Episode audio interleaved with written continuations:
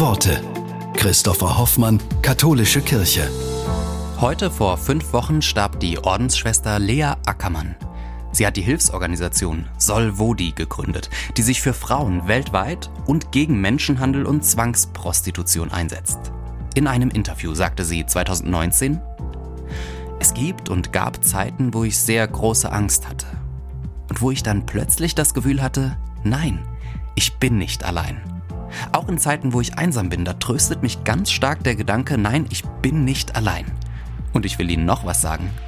Ich freue mich auch auf den Himmel. Ich stelle mir das schön vor. Ich habe es mir nicht ausgemalt, aber manches Mal denke ich, vielleicht nochmal die Gegenwart zu spüren von Freunden oder lieben Menschen oder Eltern.